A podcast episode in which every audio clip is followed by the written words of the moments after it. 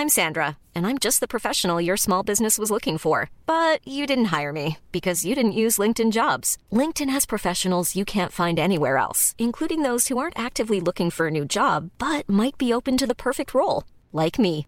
In a given month, over 70% of LinkedIn users don't visit other leading job sites. So if you're not looking on LinkedIn, you'll miss out on great candidates like Sandra. Start hiring professionals like a professional. Post your free job on linkedin.com/people today.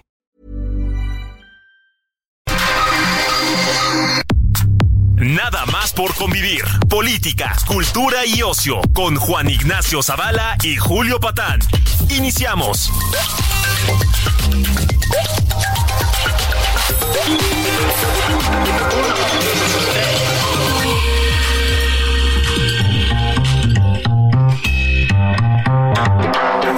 Bendiciones, sobrinas y sobrinos. Está aquí su tío favorito, Julio Patán. Domingo de Nada más por convivir. Ya saben que los domingos tenemos en esta cabina gente excepcional siempre. No me refiero a mí. Bueno, también, también, también. Pero incluso gente más excepcional que yo. Miren, el mundo está espeluznante, hay que decirlo. Estamos eh, con el Oriente Medio en llamas. Eh, pues ustedes lo saben, Israel y Hamas.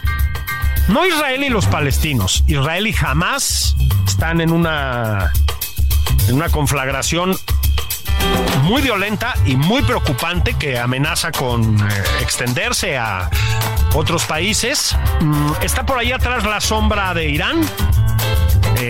Y más que la sombra, hay una presencia muy clara de Irán en todo este asunto espantoso, como Estado patrocinador del terrorismo, hay que llamar a las cosas por su nombre. Y está México con una, otra vez con una política exterior, pues francamente, francamente digna de bochorno, hay que decir las cosas así.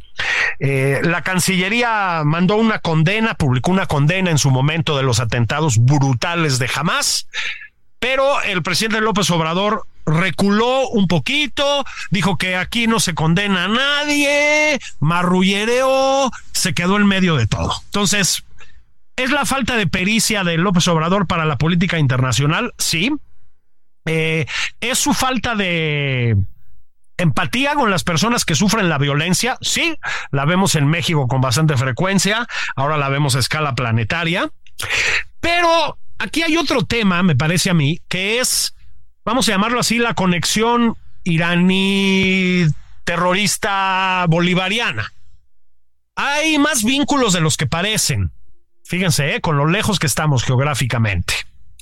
Y también hay un vínculo entre México y y pues el cinturón bolivariano latinoamericano, ¿no? Hay una relación con Cuba espantosamente cercana. Viene Maduro de visita aquí a hablar de migración. Háganme ustedes el chingado favor. Eh, no, nos, no nos decidimos a, a, condenar a Daniel Ortega, que es un criminal. En fin, ya saben ustedes. Bueno, para hablar de estos asuntos hay que traer cabezas muy, muy bien amuebladas y muy bien informadas. Y ninguna como la de mi querido carnal, mi socio, cubano que ya convertimos en mexicano, Rubén Cortés. Mi querido Rubén, ¿cómo va la vida? Querido, ¿cómo te trata la vida? Veo que muy bien, joven, fuerte, equilibrado, rozagante. Son, son los filtros, es que estamos haciendo un zoom. son los filtros, querido socio. Oye, socio, hay una. A ver, vamos a empezar por aquí. Hay conexiones fuertes entre los países del ámbito bolivariano e Irán y presumiblemente con el terrorismo islamista financiado por Irán, con Hamas específicamente. Maduro se conecta directamente con ese mundo, ¿no? Bueno, hay eh, apenas este año, en marzo, eh, hizo escala en Querétaro un avión de Cambiasa, que es la aerolínea personal de Maduro, eh, tripulado por un terrorista iraní, terrorista calificado como terrorista en la lista del FBI, entre los más buscados del mundo.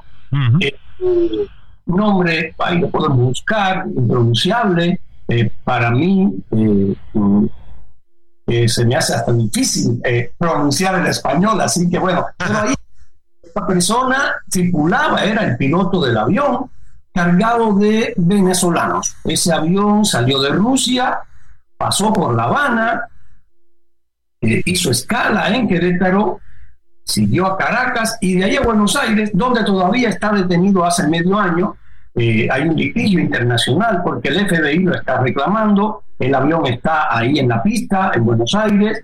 Eh, detenido, está preso con los tripulantes adentro. Ese avión aterrizó en México, repostó en México y esa información el gobierno mexicano la clasificó por cinco años. Mm. Este, como la información de Evo Morales, sobre Evo Morales, como la información sobre eh, los espías rusos, o sea, casi todo está eh, embodegado, casi toda la información. La mayoría de la población se contenta con lo que le da el presidente. La mañanera es una joya. Yo creo que debe entrar ya en los libros de práctica del castrochavismo, porque es una maravilla. Fidel Castro las empezó con las reflexiones eh, antes de morir en Cuba. No estaba tan eh, enraizada todavía el asunto este de la tecnología, de la inmediatez a Fidel Castro se le escapó esa. Pocas se le escaparon, esa se le escapó, pero el presidente mexicano, un gran estudioso de Fidel Castro, retomó aquellas reflexiones con la mañanera. Una maravilla, Fidel Castro a su vez la tomó de las conversaciones en la chimenea de Roosevelt, como fue preparando cada domingo en la radio. Eh, a lo mejor estaba haciendo otra cosa, pero los estadounidenses lo escuchaban a Roosevelt pensando que estaba tomando café con su esposa en la mañana, chocolate caliente en la hoguera, y mientras conversaba, eh, atizaba el fuego. Entonces ha ido mejorando el tema y yo creo que el presidente mexicano lo ha hecho de maravilla y por ahí se informa eh, la mayoría de la población en México eh, y por eso creo que nos estamos muy enterados de este avión terrorista y de terroristas que hizo escala en México. Eso habla de la conexión que hay, por supuesto. Yo creo, además, socio, que el grupo político que está en el poder actualmente en México nunca pensó ganar. Mm. Pensó que le iban a ganar, a, caer encima estas responsabilidades de Estado y ganando lo que aparecía como un shortstop, como un certefín.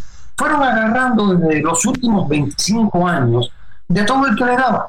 Iban de turismo revolucionario a Irán, o revolucionario a La Habana, a Managua, a Caracas a partir del 98, el 2 de, 2 de febrero del 99 es asume Chávez, y creo que fueron agarrando, llenándose de compromisos, unos pienso que inconfesables, y creo que están agarrados, agarrados eh, eh, agarrados, el mismo Julio Cortázar fue a La Habana eh, a finales de los 60, principios de los 60, y en el Hotel Rivera, eh, pues le revisaron, lo que hace la policía política en Cuba, le revisaron, eso está documentado, la gente te suele pedir fuentes, bueno, búscala, no soy el presidente mexicano que da becas, o sea, búscala, no,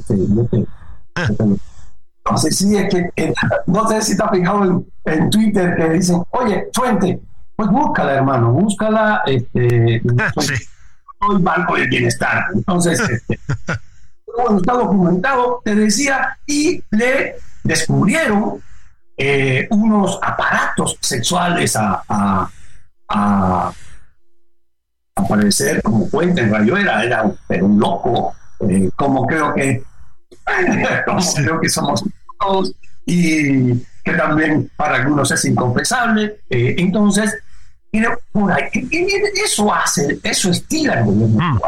Eso le hizo al presidente Lo grabó de manera efectiva y después lo ideó. Entonces, creo que el turismo revolucionario, todos están grabados. Todos recibieron algo de Irán, de Hamas, de la madre de los tomates y ahora están argollados, apergollados, como dice el propio presidente, esa palabra que usa, que quiere decir que te tienen agarrado, de donde sea, pero te tienen agarrado. Yo creo que es un poco de eso, ¿eh? Yo creo que es que no se pueden mover, no se pueden mover y entonces eh, no creo que sea solamente por ideología, no creo que sea solamente por simpatía, por supuesto que lo hay, ¿no? Pero yo allá, ¿eh? Fíjate, socio, tú eres un estudioso de eso que llamamos la izquierda o las izquierdas, las conoces muy bien, las has padecido, no solo las conoces muy bien, eres cubano. Em, y hubo un, no, no, no hubo un fenómeno, porque es un fenómeno viejo, pero brotó, digamos, un fenómeno, pues nefasto, hay que, hay que decirlo, que es lo que yo llamaría el antisemitismo progresista, ¿no? El antisemitismo de izquierda. El, em, eh, a ver, Israel sufrió una agresión terrorista que, pues, eh, difícilmente tiene parangón fue de un nivel de violencia brutal. Violaron mujeres tumultuariamente, las asesinaron, usaron los cuerpos como trofeos. Em, asesinaron niños y sí, asesinaron bebés, aunque hay una especie de tendencia de opinión a decir que eso no es cierto. Em, torturaron gente, incluso torturaron niños, mutilaron niños, también eso es cierto. En fin, es una, es una brutalidad lo que hizo jamás en territorio israelí, ¿no?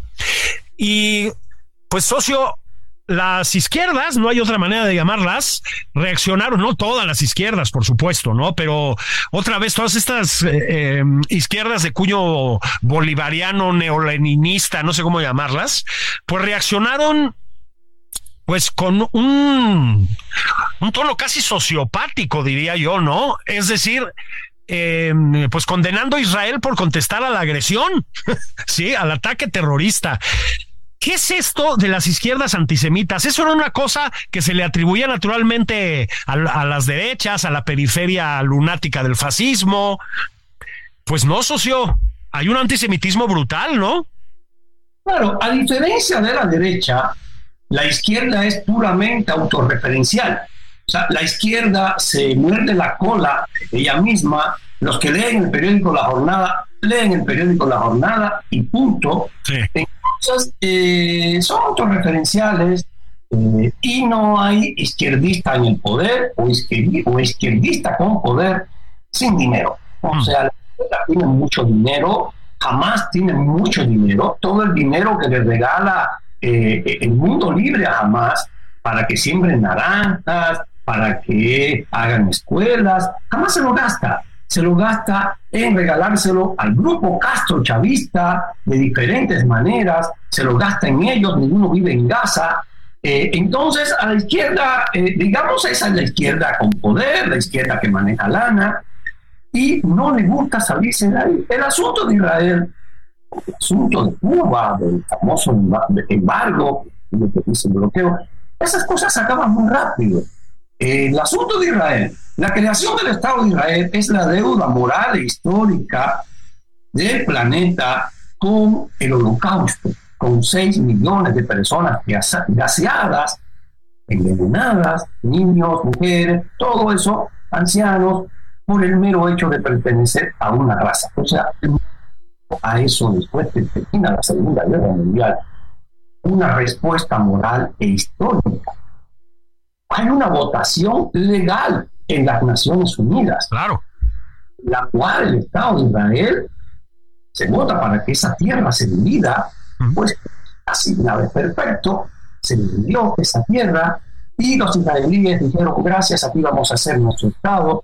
Y los árabes dijeron que no querían eso, que la tierra era única e indivisible. En el año 67, 40 años después, 47, 57, 67, los árabes atacan Israel. Israel responde y quita territorios. Pues así es esto. España ocupa Ceuta y Melilla porque ganó esos territorios. El peñón de Gibraltar en España está ocupado porque, porque lo ganó.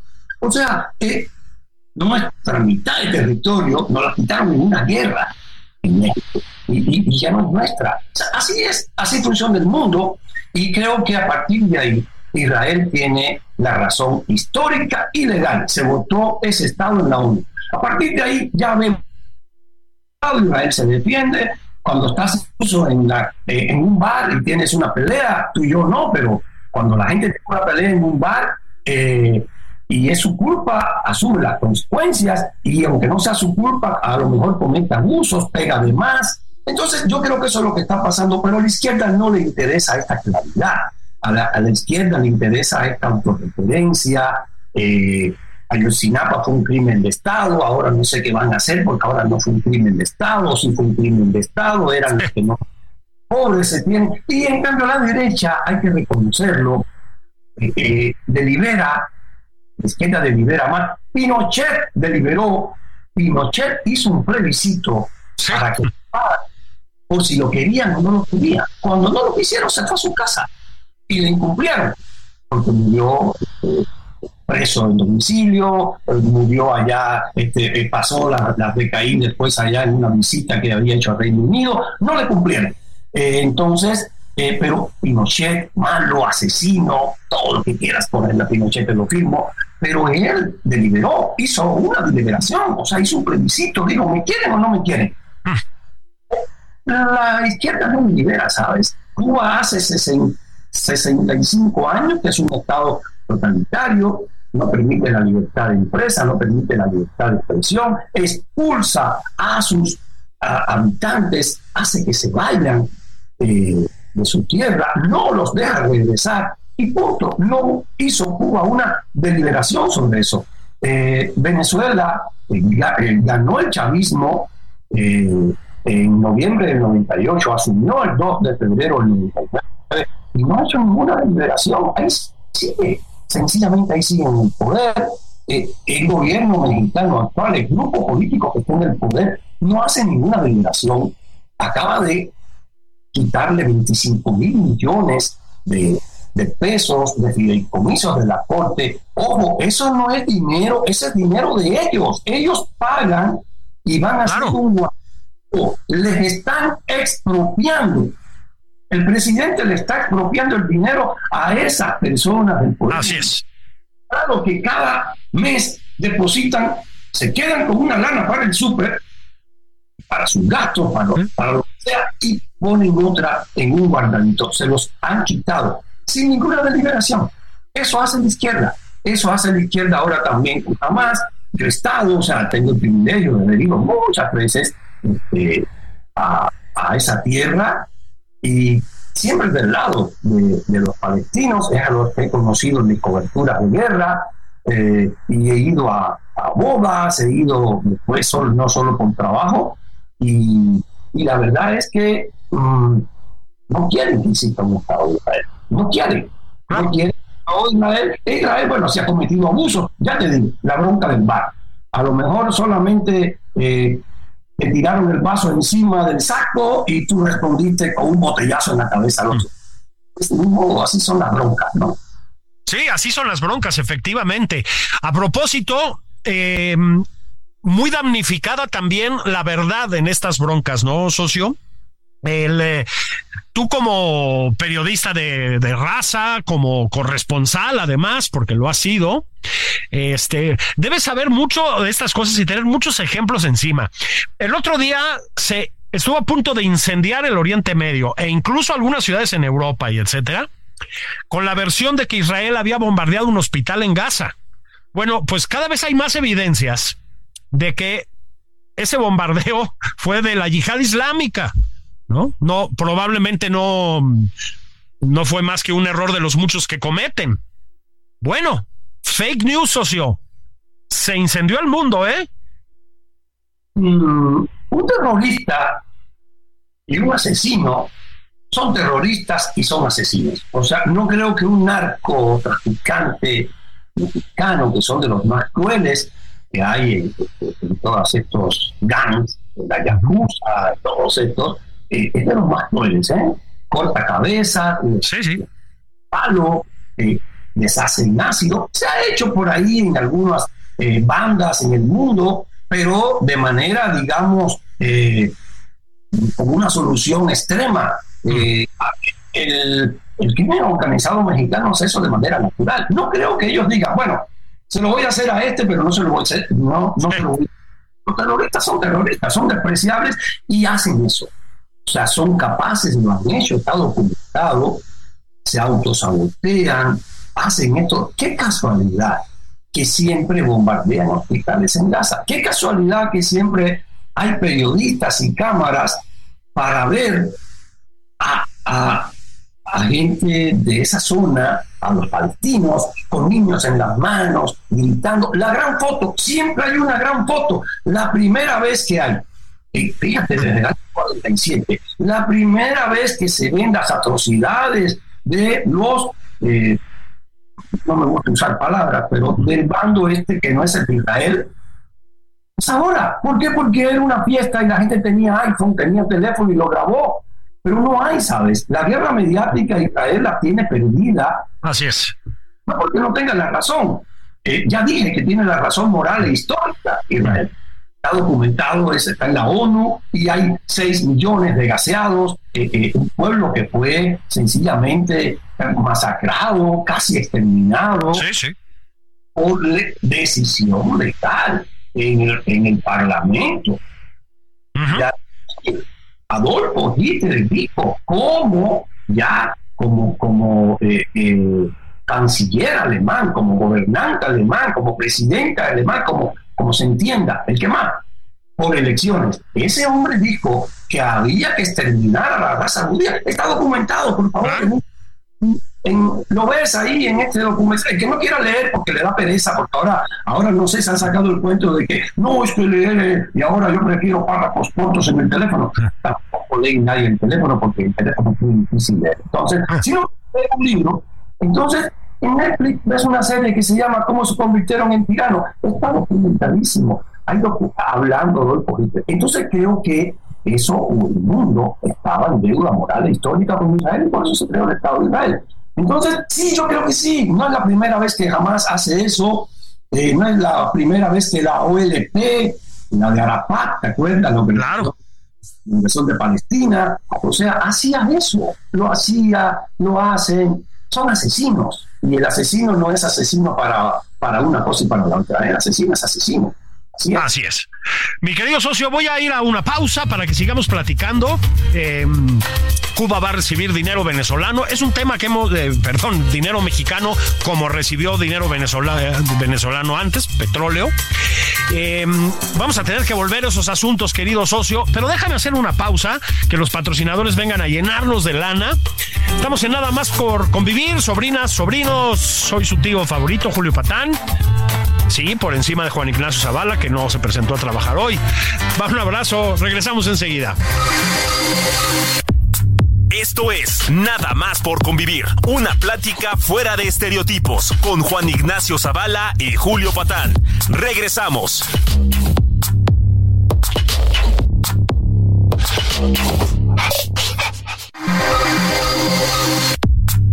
Ya estamos de regreso en Nada más por convivir. Aquí Juan Ignacio Zavala y Julio Patán.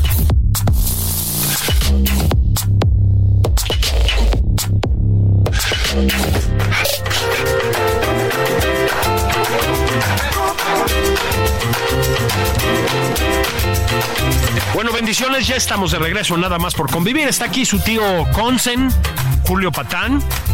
Eh, estoy platicando con mi querido amigo Rubén Cortés, un, un periodista un maestro de periodistas y un escritor en el sentido más amplio y más elevado de grandes, pero grandes cualidades.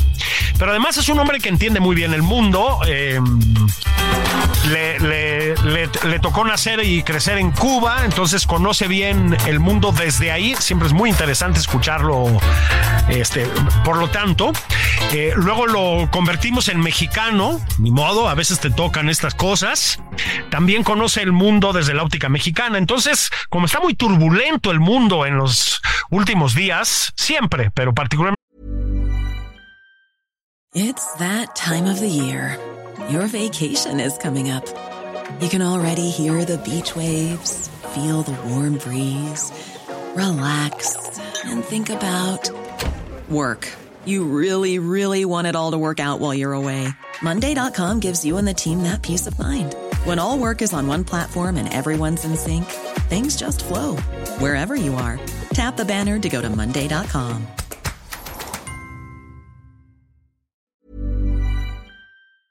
en los últimos días, me pareció que había que llamar a Rubén Cortés y platicar un poco de eso, de su mirada hacia el mundo desde México, pero también, mi querido socio, del lugar en el que ha decidido México estar en el mundo con el presidente López Obrador. Decíamos, se negó el presidente a condenar de manera abierta y categórica los crímenes horrendos de Hamas en Israel. Se negó.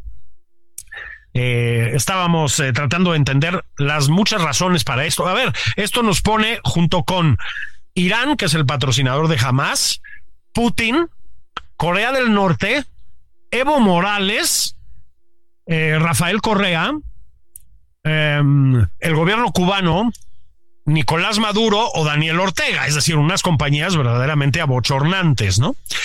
Pero estamos haciéndoles compañía de más maneras, socio. Ya lo hemos platicado tú y yo aquí, pero creo que hay que regresar. El otro día, en unas declaraciones bastante fuertes, López Obrador dijo, sí, estamos mandando petróleo a Cuba y que no tenemos por qué pedir permiso. Híjole, ahí está metiéndose con una cosa que es el embargo norteamericano, digamos. Ahí, ahí, a ver, ya está delicado, ¿no, socio? Yo creo que no solo es el presidente mexicano, compañero de cama de estos eh, impresentables, son impresentables. Putin es un asesino, envenena opositores, eh, está comprobado que envenena opositores, invadió Ucrania. Eh, el sistema cubano actualmente tiene 1.110 presos políticos. Pero bueno, presos políticos de pronto suena como a, a, Mujica en Uruguay, que estuvo preso. Por... No, no, no. Eh, eh, Mujica disparaba, estaba enfrentado al, al, poder del Estado, con razón o no. Eh, eso no nos corresponde a, a los demás juzgarlo, sino a la historia. Y por eso cayó preso uno las personas que tiene presa eh, Díaz Canel, este gobernante designado de Cuba, son jóvenes, casi niños, algunos niños, porque sencillamente salen a la calle y gritan algo, tengo hambre. qué cosa tan denigrante. ¿eh? Bueno, ese hombre que hace eso fue premiado con la máxima, máxima orden del Estado mexicano. Ese hombre fue el orador principal en las fiestas patrias de México hace dos años. O sea, no son solamente compañeros de cama de lejos. Eh, Evo Morales recibió hasta el culo en México. Sí. Eh, Correa, que por eso se tuvo que ir por cohecho, allá está acusado de cohecho, ahora está acusado de asesinato en Ecuador eh, Correa vive en la Ciudad de México. Si quieres ver a Correa y lo quieres entrevistar, ve al Guadalajara de noche, Guadalajara de noche, un bar, un cabaret excelente, precioso de la vieja noche mexicana, ahí en Garibaldi, está casi todas las noches, ahí en el Guadalajara, en el Guadalajara de noche. Eh, mm, o sea, no solamente vive en México, eh, son cobijados por México, por el Estado mexicano, por el gobierno actual de México. Entonces, eh, me, parece, me parece de verdad eh, que no haya una opinión sobre ese tema. Esos son los amigos, esos vienen a, esta cumbre, vinieron a esta cumbre, están, creo que todavía hoy están en la cumbre de migración, se han quejado, se han quejado de Estados Unidos. A ver, se han ido 8 millones de venezolanos. 8 millones. Se van con libertad, no les interesa, los ves en los países donde están, me ha tocado verlos, no tienen idea, no tienen idea, al contrario, te dicen que no les interesa la política, les digo, pero si ustedes están, están aquí por la política, ah, no, a mí no me interesa la política, yo vengo a comer. Ah, esa migración. Tristísima, tristísima. Ojo, los paisanos, los connacionales, los mexicanos no se van para comer tortilla, ¿eh? Tortilla, harta tortilla tienen, ¿eh? No me vengan en, en Metlatoro, he estado y hay harta tortilla, ¿eh? eh. Yo fui a un recorrido en la campaña del, 18 a Metratono y las quejas al candidato eran que no había internet en el kiosco. ya otra cosa, ¿eh? Mm. Es sacrilegio decirlo porque las mañaneras tienen copada de información. Bueno, pero yo he ido. Eh, y vive, ¿no? Como dicen. Y, y me comentabas que estamos de ese lado. Bueno, a ver, estamos en las votaciones de la ONU, hay que, hay que revisarlas, ¿eh? Mira, votamos con Burkina Faso, el autovolta, o sea, eh, eh, ahí venden a las niñas, hacen, hacen la ablación, eh, o sea, salvajes. Votamos este, con Namibia. o sea, esos son nuestros amigos, ¿sabes? Mauritania, Sudán. No votamos con Francia, no votamos con el mundo libre, ¿eh? Ahí no, están. O sea, no votamos con el mundo libre, no votamos con Francia, no votamos con, con Reino Unido, no votamos con Australia, no, no votamos con ellos, ¿eh? Claro, claro, eh, no se ve eh, porque la más reciente encuesta del INEGI, esas encuestas que el presidente para unas cosas le convienen y para otras no, pero bueno, en este caso está los, las familias mexicanas, hay 39 millones de hogares en México. Las familias mexicanas reportan que reciben 11 mil pesos en transferencias del gobierno. Claro bimestrales. Las de los ancianos son eh, 6 mil pesos, pero son 3 mil pesos eh, mensuales. Eh, o sea, sí, bimestrales. Entonces, eh, ese dinero, poco, mucho, es dinero regalado. Y no, todavía no ha nacido, hay pocas personas en el planeta que no aceptan algo regalado. Entonces, mientras eso exista, yo creo que a la gente le va a interesar un pepino dónde está Alto Volta y si votamos con Alto Volta o no votamos con Alto Volta. A mí dame esa transferencia bancaria y punto. Te hablo de esto porque estamos viviendo una época eh, de tanta mansedumbre, eh, de tanta displicencia y a la vez un buenísimo, un buenísimo permiso socio que sencillamente eh, me presentan esta foto del hospital de gas y digo, pues sí, eh, son unos abusadores. Oye, eh, piensa un poco, ven un poco. No, no, no, no, no. Y creo que esa época ha sido muy bien aprovechada por el populismo. del año 90 para acá, el populismo ha estado en 43 países, entre ellos las democracias más pobladas. Si le llamamos democracia al sistema híbrido que hay en Rusia, gobierna en Rusia. Eh, gobierna en la India, si le llamamos eh, democracia a ese sistema híbrido también que hay en la, en la India. Eh, gobernó en Estados Unidos. En Estados Unidos. Así es. Más rancio, más rancio, más barato, más barato. Brasil, los países más grandes, ¿sabes? ¿Qué espera para nosotros, no? Claro, por supuesto. A propósito, el otro día, y, tenía ganas de comentar esto también contigo un poquito, se suma a esta nómina este de este freak show, digamos, ¿no? Este a esta corte de los milagros, se suma Petro.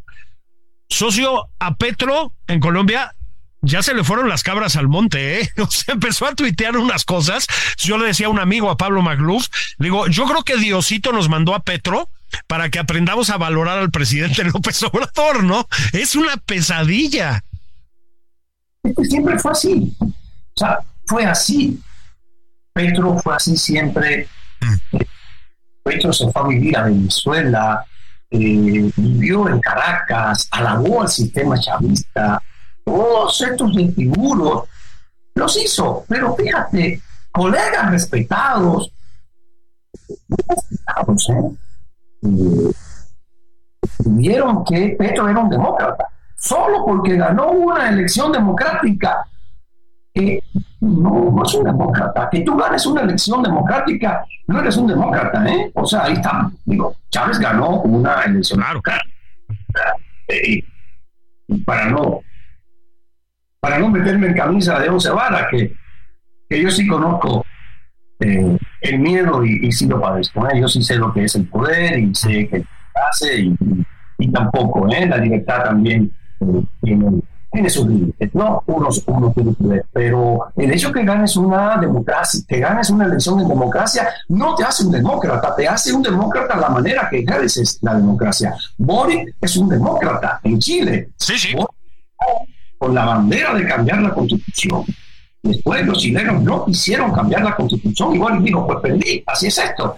Y condena el régimen de Venezuela, condena el régimen que tenga que condenar, aunque sea, digamos, de, de en la retórica sea de izquierda, ¿no? Entonces, eh, esto fue así, siempre fue así, ya en el poder, es como la religión, o sea, la religión convierte a las personas buenas en mejores, a las personas malas las convierte en peores, por eso son los extremistas religiosos que son los peores. El Islam, por ejemplo, socio plantea que cada hombre puede tener cuatro esposas, siempre que pueda mantener a las cuatro al ciento por ciento.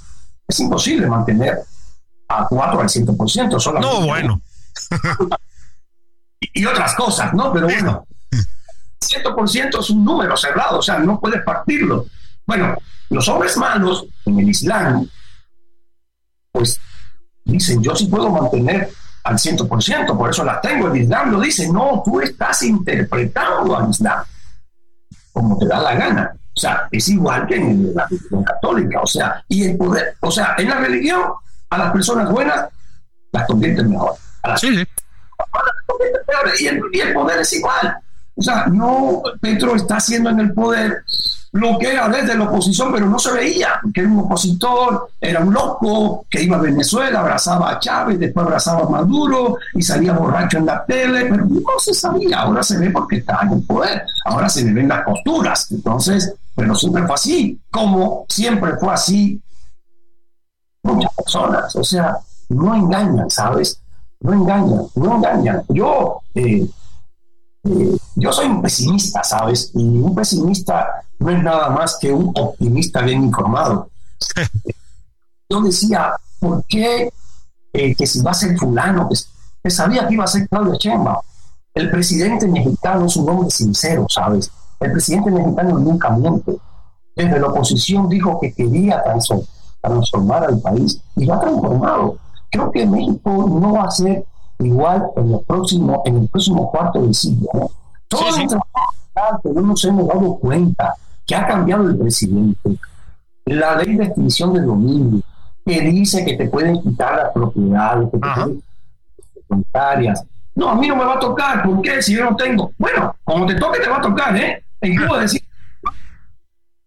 Ya te quitan a mi papá le quitaban la vaca, ¿eh? O sea, eh, a uno le quitaban, no, a mí me quitaron un gran edificio que tenía en La Habana y una pinta, y ahí van bajando, ¿eh? Al final te toca a ti también. Entonces, eh, la ley de extinción del dominio plantea eso. La ley de austeridad aprobada por el Congreso mexicano tan, tan, tan temprano como el año 2019 plantea que el presidente puede tener una partida secreta el presidente puede tomar del presupuesto lo que él quiera y dedicarlo a lo que él quiera. Lo votaron los diputados y los senadores. No lo vimos, nos pasó de noche, no sé, no sé dónde estaba, pero eso sucedió. Eso sucedió, vecino, ciudadano, eso sucedió y esa es una ley que tienes acá, ¿eh? No, sí, bueno, bien. Bueno. Yo cuando nací no pensaba dónde iba a, andar de errante en el mundo y, mira, mira las vueltas que he ¿eh? ¿Por qué? Por ese sistema, ¿eh? Así es, como tanta gente además. Fíjate, socio, y aquí es, tenemos que entrar a lo siguiente, ¿no? Eh, esta eh, semana reciado la, es que dicen la batalla entre el poder eh, judicial y el ejecutivo. No, la arremetida del poder ejecutivo contra el poder judicial. Está arreciando, les cortó el dinero, es decir, técnicamente lo que el presidente es desaparecer al poder judicial y supongo yo que construir un poder judicial a modo, no, no, no me queda muy claro. Bueno, pues esa me parece a mi socio que es otro síntoma. Vamos a usar las palabras, por mucho que les moleste ahí luego en la academia y eso, del populismo, socio. Mata al poder judicial, ¿no? No sé por qué les molesta. Eh, por ejemplo, no he visto a la candidata de la oposición en México referirse a sus adversarios de alguna manera. A ella le llaman y a quienes le siguen les dicen conservadores. Eh, tienen un nombre, como Fidel Castro le puso gusanos a sus adversarios, como Chávez le puso oligarcas, eh, como Stalin les decía burócratas, eh, cómo son, qué sello tienen los adversarios políticos de la candidata de la oposición en México. Uno dice, son castrochavistas, son populistas, pero no sé, esos son los nombres, o sea, esos son los nombres que tienen, así son. Bueno, no hay castrochavismo sin instituciones. No hay instituciones. O sea, el castrochavismo tiene en Venezuela, en Nicaragua, donde está Rusia, llámese populismo en Rusia, llámese oligarquía en Rusia, tiene una Suprema Corte, tiene eh, poder judicial, tiene poder legislativo, tiene elecciones, eh, eh, tiene un ropaje democrático en la teoría intachable, porque ellos hacen elecciones, tienen, tienen corte. Y vuelvo a la sinceridad del presidente mexicano. Siempre digo al diablo sus instituciones, nunca digo las. Ojo, él va a crear, como las creó Chávez, como las creó eh, Evo Morales, como las iba a crear Correa, las creó. Correa no es más que una víctima del sistema judicial que él creó, donde él mismo tomaba las decisiones. Ahora es pues, el que llega, tiene asalto de mata. Bueno, no tan asalto de mata. En Garibaldi. sí.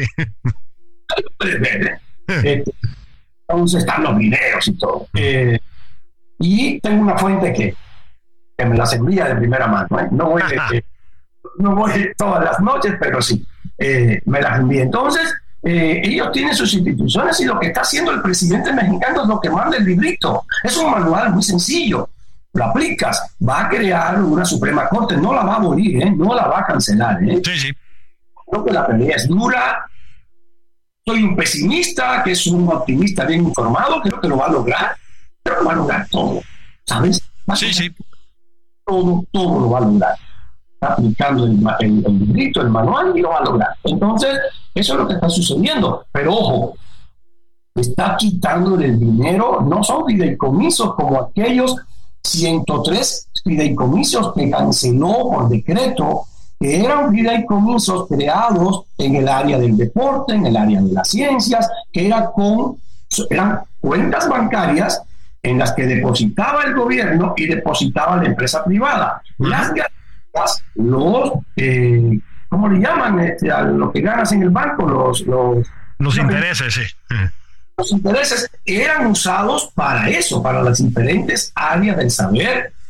De ahí surgieron películas. Sí, sí. La película de, de, de este, ¿cómo se llama? Muy simpático, entonces se la edad le pasa la cuenta a uno. La de la niñita en Estados Unidos. La de ah, de Eugenio Derbez, dice, sí. Eso salió de esos fideicomisos, ¿eh? Que el presidente canceló. Pero bueno, esos eran de dinero del gobierno, dinero privado, y los intereses eran usados en esa película. No, no, los del Poder Judicial es lana de la gente del Poder Judicial. O sea, el presidente los expropió. No hay populismo, no hay castrochavismo sin elecciones, sin instituciones, y sin expropiar. Voy más, sin una Gestapo. Necesita el castro chavismo en el poder, ya enraizado en el poder. Necesita una Gestapo, una policía secreta, una policía que reprima. Apenas antier por la noche salió Juan Carlos Requesén de la cárcel, un diputado venezolano de la oposición que vino en el 18 a México y este, dijo, no se equivoque, llegó a Venezuela, lo acusaron de querer, de querer asesinar a Maduro y acaba de salir. Cinco años después salió de la cárcel en una negociación eh, eh, eh, vergonzosa.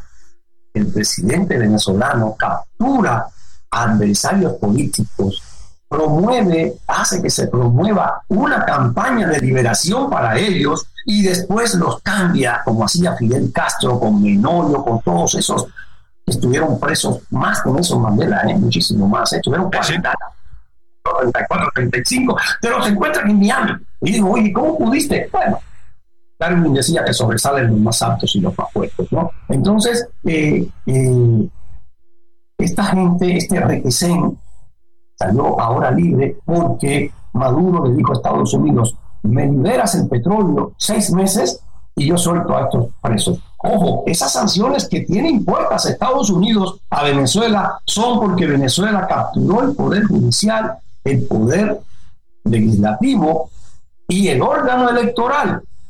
En respuesta, en votaciones de la OEA, Estados Unidos tomó la decisión de castigar a Venezuela por eso. Venezuela responde tomando presos críticos y después los suelta para que Estados Unidos le deje vender petróleo, seis meses. No hay un populismo, un castrochavismo sin una Gestapo, ¿eh? sin una policía que reprima, por lo menos que reprima de esta manera selectiva, que le hace decir a los ciudadanos, bueno, eso se lo hacen a, a él porque está criticando, pero yo lo critico, ¿eh? Eso se lo hacen a él porque sale de tonto, sale a la calle a decir algo. Yo no, yo estoy en mi casa, ¿eh? eh no, eso se lo hace. No, van por ti, y si no van por ti, te vas a tener que ir. Como te encuentras a cubanos en Miami que dicen, bueno, pues no, yo no me interesa la política, a mí no me interesa firmarlo en Cuba, yo vine aquí a comer. Bueno, vienes a comer porque aquel no te deja comer. Es por eso. Por eso es un político. Claro, porque, porque aquel decide qué y cuándo comes. Y eso si tiene dinero para que comas, porque luego se lo acaban. Oye, querido socio, siempre es un placer hablar contigo acabamos todos angustiados porque el, pesimismo, o sea, el optimismo documentado, pues sacude un poco el alma, pero es necesario hacerlo. Te mando un abrazo grande, querido socio. Qué bueno, qué bueno verte bien. Pues ahí vamos, socio, sobremuriendo. Exacto, sobremuriendo. El humor cubano a tope. Este fue Rubén Cortés. Pasamos revista a, decía un maestro mío con mucha Sorna Británica, El Mundo y otros temas. Esto fue nada más por convivir. Yo soy Julio Patán. Qué bueno haber estado con ustedes. Ya es momento de destapar el caguamón, de recalentar la barbacoa, de poner las tortillas en el comal. Gracias, gracias por estar aquí. Abrazos a todos.